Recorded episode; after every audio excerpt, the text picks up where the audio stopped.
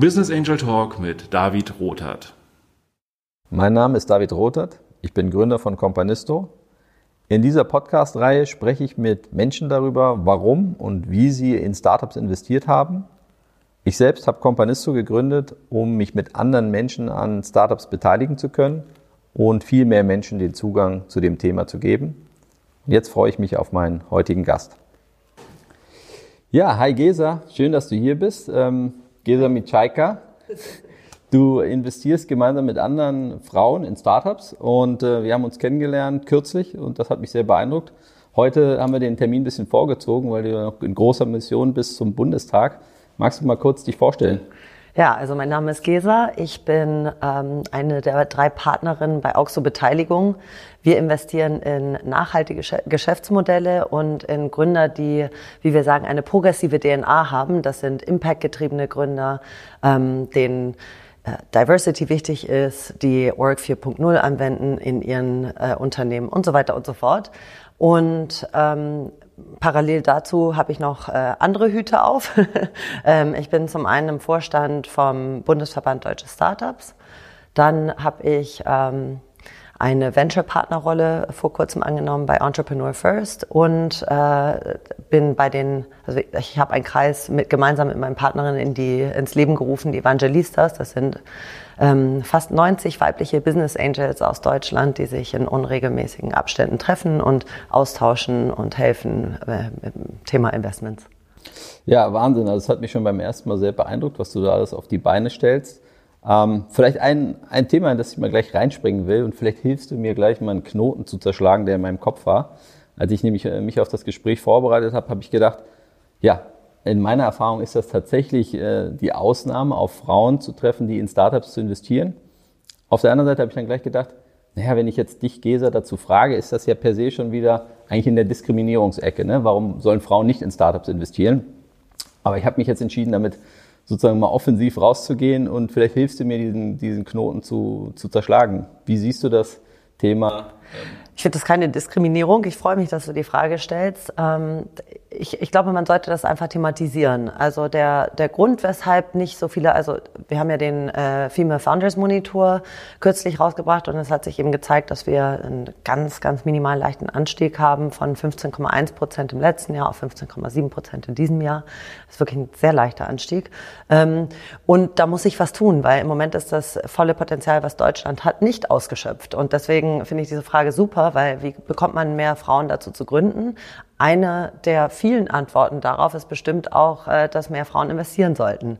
Und ähm, da wir wissen, dass, es, dass der Kreislauf sich auch immer weiter befeuert, ist es ja auch so, dass Gründerinnen dann äh, wieder als Investorinnen im besten Fall tätig sind und dann wieder ähm, dafür da sind, dass dieses System sich weiter ausbaut. Also ich trage dazu bei, dass es ähm, mehr werden durch verschiedene Initiativen. Wir vom Bundesverband haben auch ähm, äh, versuchen Vorbilder präsenter zu machen, haben jetzt eine Podcast-Reihe gestartet dazu und äh, versuchen Netzwerke bereitzustellen. Ich glaube, im Moment gibt es eben zwei Bereiche, in denen noch Arbeit äh, gemacht werden kann. Das ist zum einen im kulturellen Bereich. Also die Kultur in Deutschland ist äh, sehr geprägt von äh, stereotypischen Rollenbildern. Und wenn wir daran arbeiten könnten, ist, ähm, das würde wirklich viel bringen. Also dann könnten wir dazu äh, zum Beispiel einen Beitrag leisten, dass Schülerinnen ähm, das Gründen auch als realistische berufliche Option für sich sehen. Äh, das wäre eine ganz tolle Sache. Und ähm, auf der anderen Seite sind strukturelle Themen, welche, an denen wir arbeiten könnten. Und da geht es natürlich um auch solche Themen wie Vereinbarkeit von Beruf und Familie, eine durchschnittliche Gründerin hat, äh, ich meine, das waren vier Stunden pro Woche weniger Zeit für ihre Gründung. Das ist schon beachtlich. Und ähm, genau, und da könnten wir einfach viel tun. Da könnte, könnten wir alle viel tun. Also die Regierung, ähm, die VC-Welt könnte da viel tun, die Grown-ups ähm, und eben wir auch, der, die Leute, die, äh, die in diesem System drin sind, das zu unterstützen, dass mehr Frauen gründen, investieren und äh, Netzwerke zur Verfügung stellen, etc. etc.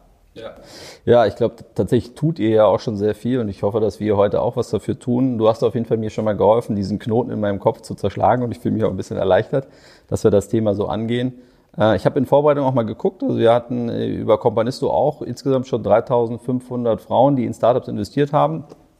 Das ist sozusagen ähm, ja vom, vom prozentualen Proports ist das auch eine kleine Gruppe, aber allerdings sind das trotzdem äh, 3.500 Frauen und ähm, ja, ich äh, möchte in dem Bereich auch was beitragen, ja, um das weiterzuentwickeln. Ähm, vielleicht nochmal reingesprungen, weil am Ende ist das ja, geht es darum, aufzuklären und darüber zu reden. Das gilt, glaube ich, für männliche Investoren genauso wie für Frauen, weil das Thema Angel Investing in Deutschland insgesamt ja, glaube ich, noch mehr an, an Präsenz bekommen kann. Ähm, wie bist du denn überhaupt zu deinem ersten Startup-Investment gekommen?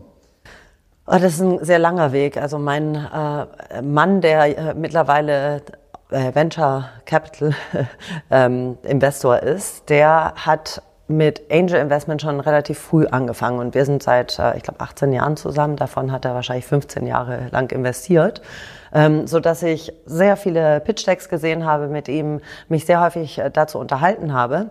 Das ist die eine Sache. Also er hat mich sehr früh daran getragen. Das zweite ist, ich habe äh, ursprünglich in der Unternehmensberatung gearbeitet und wollte dann eine Familie gründen. Und diese fünf Tage die Woche beim Kunden zu sein, äh, ist nicht sehr zuträglich einer Familiengründung. Und deswegen ähm, habe ich gekündigt, ohne was Neues zu haben und bin dann einen Tag später zu einem Alumni-Event gegangen von der Beratung und habe gesagt, habe meinen ersten Projektleiter wieder getroffen, habe ihn gefragt, du, ich möchte eine Familie gründen und äh, suche jetzt hier in Berlin irgendwie für ein paar Monate äh, ähm, etwas, was ich machen kann und wie ich arbeiten kann. Und da meinte er, naja, er, er macht sich gerade heimlich selbstständig und ob ich ihm nicht helfen möchte. Und so bin ich wirklich durch Zufall äh, in der Startup-Szene gelandet. Ich war die erste Mitarbeiterin von Blacklane. Das war ganz spannend, weil ich zu der Zeit Zeit eben äh, vor den Gründern noch im Büro waren, weil die noch ihre alten Jobs hatten. Ähm, und ja, dann hat es ein bisschen länger gedauert äh, mit der Familiengründung als geplant. Also sowas kann man ja nicht planen, aber ähm, zweieinhalb Jahre später war ich immer noch bei Blacklane und habe eine wahnsinnig spannende Reise miterlebt von ähm, einem Mitarbeiter bis ähm, ich glaube, knapp 200 waren wir, als ich gegangen bin und wir waren dann auch weltweit verfügbar. Und dann habe ich meine Tochter bekommen, dachte, ich muss jetzt irgendwas machen, was mir mehr Flexibilität gibt und habe mich selbstständig gemacht als Beraterin im Digitalbereich. Und da hatte ich viel mit Startups zu tun, die Wachstumsthemen hatten, sprich ich war einfach in dieser Szene drin. Und die andere Seite waren Konzerne, die in die Digitalisierung gehen wollten. Und ähm, viele dieser Projekte, da ging es darum, sollen wir ein Startup kaufen und wenn ja, welches? Sprich, ich hatte wirklich sehr viele Startups, die ich gesehen habe. Ich habe mit sehr viel mit Investoren geredet und habe einfach gemerkt, diese Szene in Deutschland ist sehr homogen. Also es sind sehr viele Männer. Ähm, zu allermeist sind es weiße Männer von äh, den bekannten Schulen wie WHU, HHL und so weiter. Und ähm, da war meine Idee, ich habe gedacht, Mensch, das ist doch eigentlich eine, eine Chance. Das könnte man doch wirklich nutzen, dass äh, alle ähnlich denken, alle ähnlich gucken und sich, äh, wie ich auch bei meinem Mann gesehen habe, sich um die gleichen äh, Pitches und Gründer streiten. Und es gibt doch bestimmt so viel mehr da draußen, was aufgrund von dem äh, sogenannten Similarity Bias einfach nicht gesehen wird durch die klassischen ähm, Investoren in, in der deutschen Szene. Und da dachte ich, da muss ich rein. Diese ähm, übersehenen Bereiche und Gründertypen, die sollte ich finden, investieren und dann kann ich damit auch wohlhabend werden. Im besten Fall.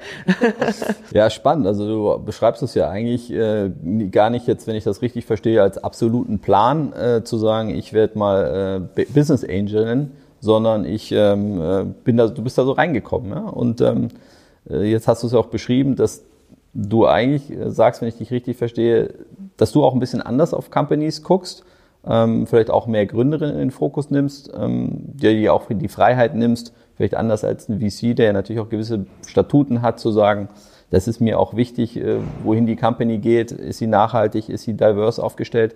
Würdest du das sozusagen untermauern, die These, dass du sagst, du guckst oder ihr als Frauen guckt anders auf Investment Opportunities? Absolut. Also jetzt allein die Geschlechterfrage. Ähm, wir haben über 60 Prozent unserer Investments, also es sind noch nicht sehr viele, wir haben äh, neun Investments jetzt und diese äh, über, über 60 oder ungefähr 60 Prozent sind eben ähm, mit weiblichen Gründerinnen besetzt. Das heißt, ja, ich nutze mein Similarity Bias und ich gucke tatsächlich anders auf diese ähm, Gründerin. Ich kenne keinen VC und keinen anderen Angel, der so viele Investments äh, äh, prozentual in Frauen hat. Äh, gleichzeitig haben wir auch wirklich nur ein Team, was ähm, so die klassischen weißen Männer sind. Und ansonsten sind es alle mit diversem Hintergrund. Ähm, und ich, ich glaube, auch was die Art von Gründung angeht, gucken wir anders. Also uns ist es, wie ich schon ursprünglich sagte, Impact ist uns sehr wichtig. Und äh, das sieht man auch im Female Founders Monitor, dass Frauen typischerweise ähm, in Bereichen gründen, die für die Gesellschaft äh, relevant sind, also gut sind und ähm, sie sind intrinsisch motiviert, was, was diese Punkte angeht. Und ich glaube, das ist, da, da passt dann der Topf zum Deckel und andersrum, dass wir einfach genau nach solchen Themen suchen und uns ist eben nicht, wir brauchen kein exponentielles Wachstum. Wir sind ähm, Angels, wir haben auch ein bisschen mehr Zeit, als jetzt der typische Fonds das hat, sondern für uns ist es natürlich wichtig, dass es eine Riesenfirma wird und dass da ein guter Exit am Ende rauskommt. Aber wie man da hinkommt, ähm, ist, also uns ist das Geschäftsmodell wichtig und nicht das Finanzierungsmodell. Es sollte, bei uns geht es einfach darum, dass wir nachhaltig äh, wachsen, dass es cash-effiziente Geschäftsmodelle sind, wo das Produkt im Vordergrund steht und man nicht irgendwie einen Marktanteil aufgrund von Marketing schafft, sondern aufgrund der ähm, Werthaltigkeit dieses Produktes. Und ich glaube, dass, äh, da sehen wir schon ein bisschen anders auf die Sachen, obwohl ich dazu sagen muss, die Corona-Krise hat jetzt dazu geführt, dass viele der klassischen Investoren umdenken. Und äh, wir, also alle drei, meine, meine zwei Partnerinnen und ich, wurden jetzt schon häufiger gefragt, ob man nicht mal einen Kaffee gemeinsam trinken könnte und mal darüber sprechen könnte, wie denn so ein nachhaltiges Wachstum und wie man, äh, wie man investieren kann in so, so einen Bereich. Also ich glaube, ein Umdenken findet gerade statt. Ich sehe es sehr positiv. Ich sehe auch sehr viele andere Initiativen und ähm, Angel-Investoren, die ähnlich ticken wie wir. Also es bildet sich quasi so ein, eine Erweiterung des Ökosystems gerade und das ist ganz spannend. Ja, tatsächlich. Also das, was du ansprichst, äh, sehe ich ja auch. Also als, als Business Angel, als am Ende Privatperson hat man ja die Möglichkeit, auch wirklich ganz frei zu entscheiden, worein man investiert. Meine These an der Stelle ist ja eigentlich, je mehr Leute sich in einer Gesellschaft an Innovation, weil am Ende sind es ja Innovationen und Geschäftsmodelle, die Zukunft letztendlich beteiligen, umso interessanter ist das eigentlich für die Gesellschaft. Also wenn ich mir vorstelle, dass viele, sehr viele Menschen an, an Innovationen beteiligt werden, ist das eine spannende Gesellschaft für mich, die ich mir so vorstelle. Ähm, und nochmal auch ein bisschen drauf eingegangen, auf, auf deine Motivation, weil hinter den Ideen stecken ja Menschen. In eurem Fall sogar ähm, ja, beachtlicherweise sehr viele Gründerinnen. Was macht dir da so viel Spaß, ähm, in, in Startups zu investieren, in die zu investieren? Warum machst du das? Oh, das hat so viele Gründe. Ich habe jetzt nicht den einen Grund, warum ich das mache. Ich muss sagen, ich hatte noch nie einen Job, der mir so viel Spaß macht.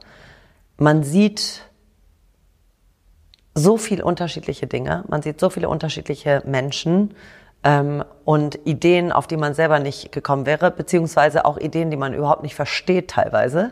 Ich habe ein Investment, wo ich glaube bisher immer noch nicht durchdrungen habe, was es genau ist. Also ähm, und ich finde das gerade das Spannende, also dass man einen Weg begleitet und dass man unterstützen kann, dass aus einer Idee etwas ganz Großes werden kann und ähm, dass es eben gesamtwirtschaftlich und gesamtgesellschaftlich zu etwas Gutem wird und einen Beitrag leistet. Ich, ähm, ich habe einfach Spaß daran, Zeit mit Menschen zu verbringen. Ich liebe es, von Menschen zu lernen. Ich liebe, deswegen dieser Investorenjob ist ja man sagt immer, man muss wahnsinnig viel netzwerken. Ich mache das, ich netzwerke nicht, weil, weil ich es muss, sondern ich, ich liebe es, mich mit Menschen zu beschäftigen und von denen zu lernen und ähm, über alles Mögliche, auch über das Wetter zu sprechen oder was sie als Kind gemacht haben oder egal. Und, und das ist genau das, was du als Investor machst. Und das ist das, was mich packt, dass ich mit diesen unterschiedlichen Leuten einfach so viel Input bekomme, so viel diverse Themen auch bearbeiten kann. Ja.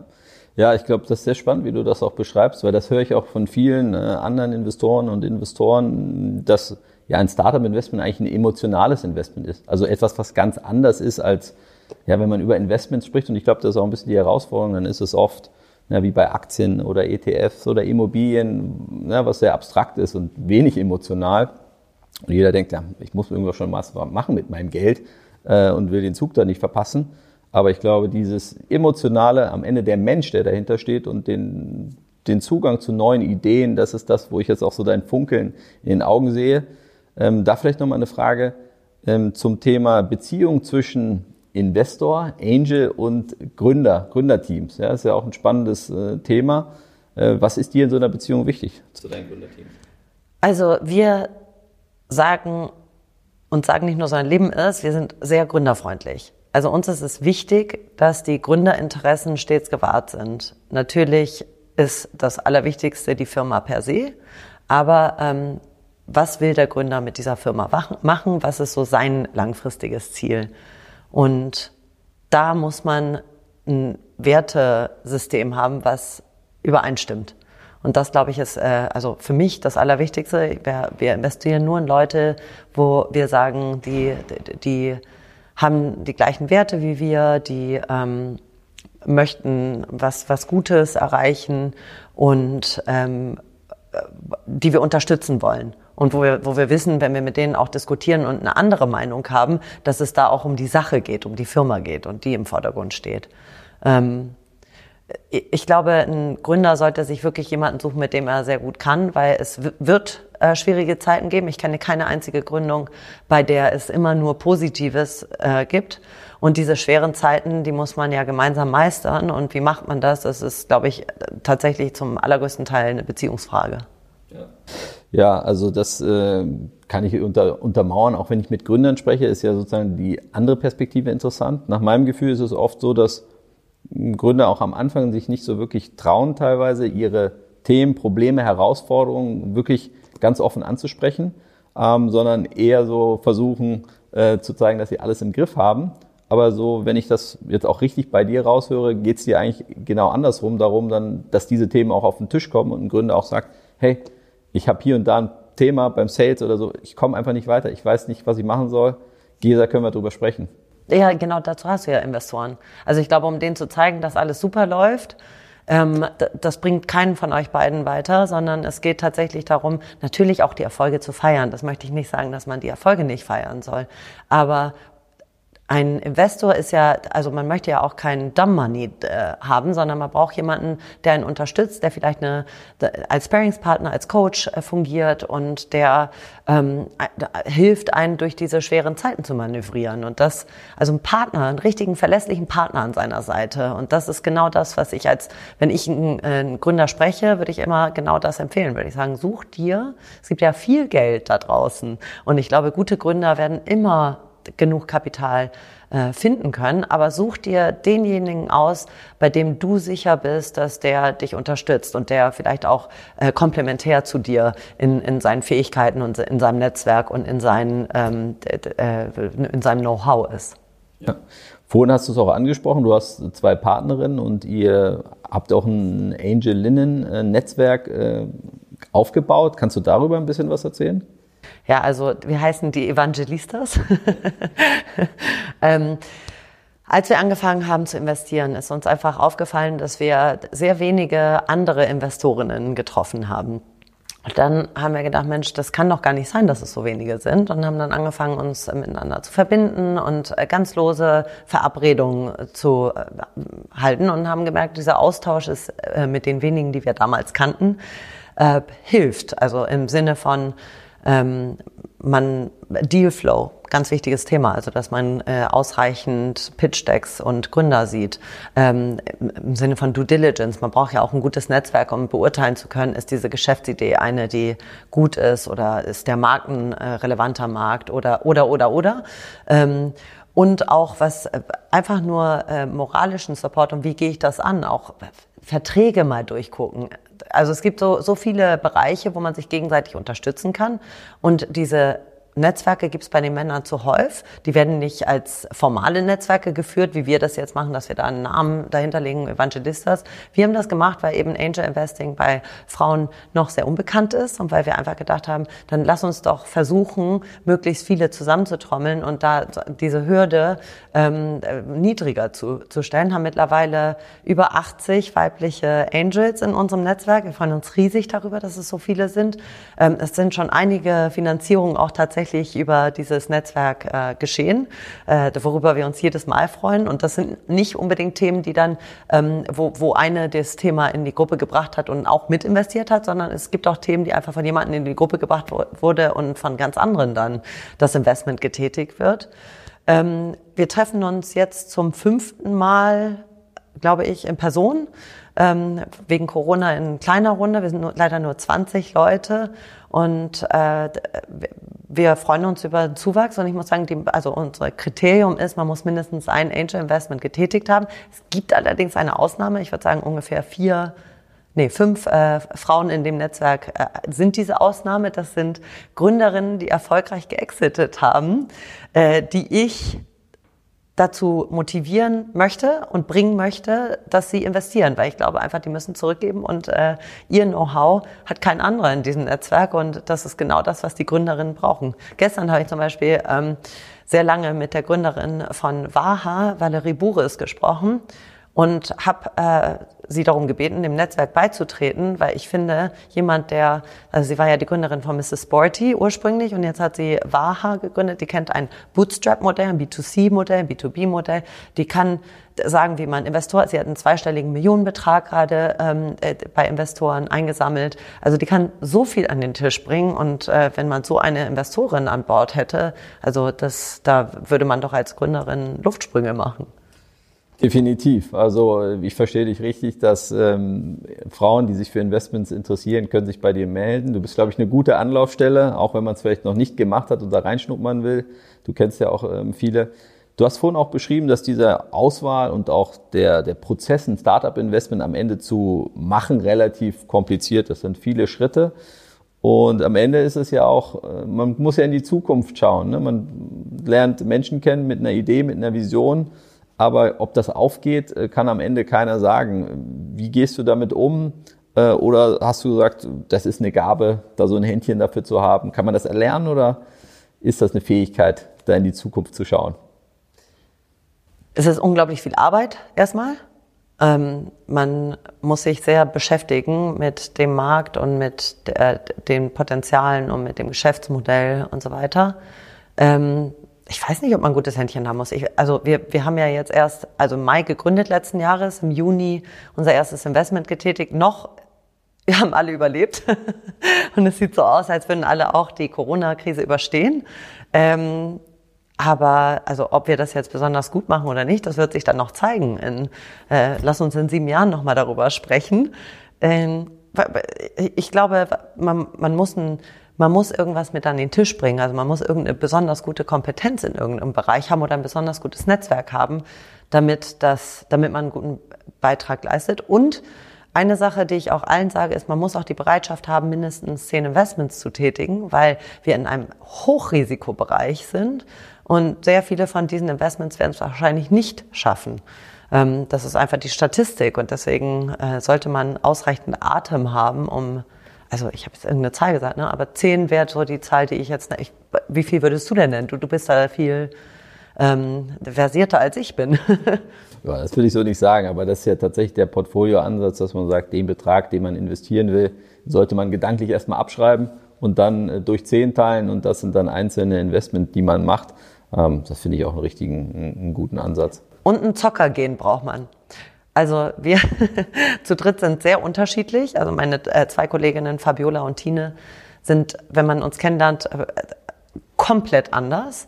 Ähm, aber wir haben alle drei gemeinsam, dass wir auch gerne zocken. Also dieser Moment, in dem man sich dann entscheidet, weil man hat ja nie hundertprozentige Sicherheit, wie ich sagte, es ist ein Hochrisikobereich.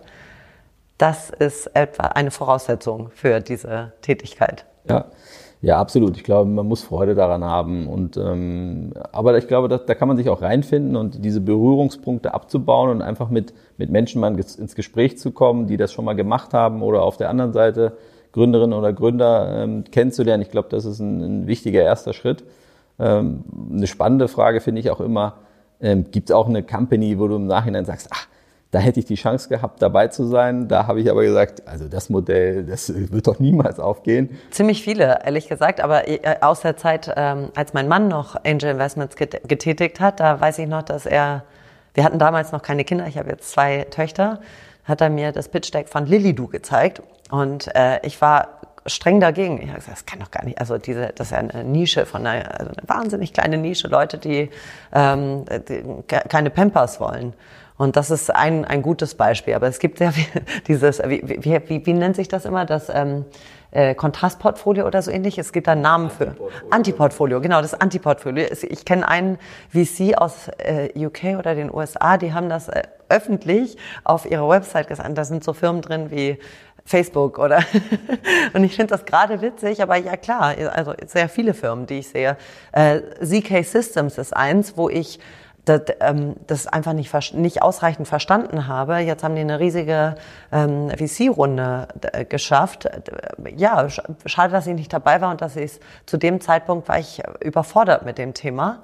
Ähm, sehr viele. Ich könnte, glaube ich, irgendwie sehr lange erzählen, welche Firmen äh, in welche Firmen ich leider nicht investiert habe, die, die toll sind. Ja, ja ich glaube, das ist ja auch so ein, so ein Aspekt. Äh, Companies verändern sich ja auch, ne? also auch die Geschäftsmodelle und da sind wir auch wieder bei dem spannenden Thema, wer ist sozusagen entscheidend, die Idee oder das Team.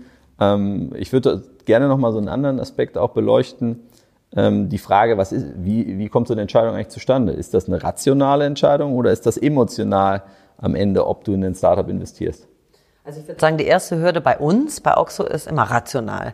Sprich, wir haben so einen Katalog, was muss alles erfüllt sein, ähm, und dann macht man die Analysen und spricht mit den Experten und so weiter.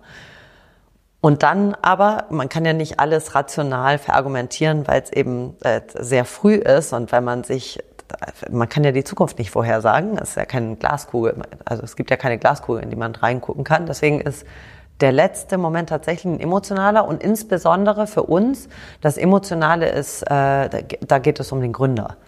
Also du musst, wenn ich emotional nicht keine Bindung fühle, dann investiere ich nicht, weil das ja viel auch mit Vertrauen zu tun hat. Das Thema Gefühle finde ich ein sehr spannendes, gerade als Mann. Ich muss sagen, dass ich mir auch, äh, nachdem meine Tochter geboren ist, nochmal einen anderen äh, Zugang hatte zu dem Thema Gefühle. Ähm, und oftmals wird das ja eher so in die, in die weiche Ecke gestellt. Aber ich glaube, und das höre ich auch bei dir raus, dass das tatsächlich eine Kompetenz ist, erstmal Zugang zu seinen eigenen Gefühlen zu haben, weil es ja auch klar ist, dass die eigenen Emotionen ähm, auch einen großen Einfluss darauf haben, wie man sich entscheidet. Und wenn ich gar nicht mehr merke, wie ich mich eigentlich fühle oder wie sich mein Gegenüber fühlt, der Gründer oder das Team, ja, sind die harmonisch miteinander? Wie ist denn eigentlich so da ähm, das Gefühl untereinander? Dann habe ich ja am Ende eigentlich eine schlechtere Ausgangslage für meine Entscheidung. Also es gibt ein Buch ähm, eine, äh, aus Amerika, das heißt Radical Candor. Das ist eigentlich ein Managementbuch.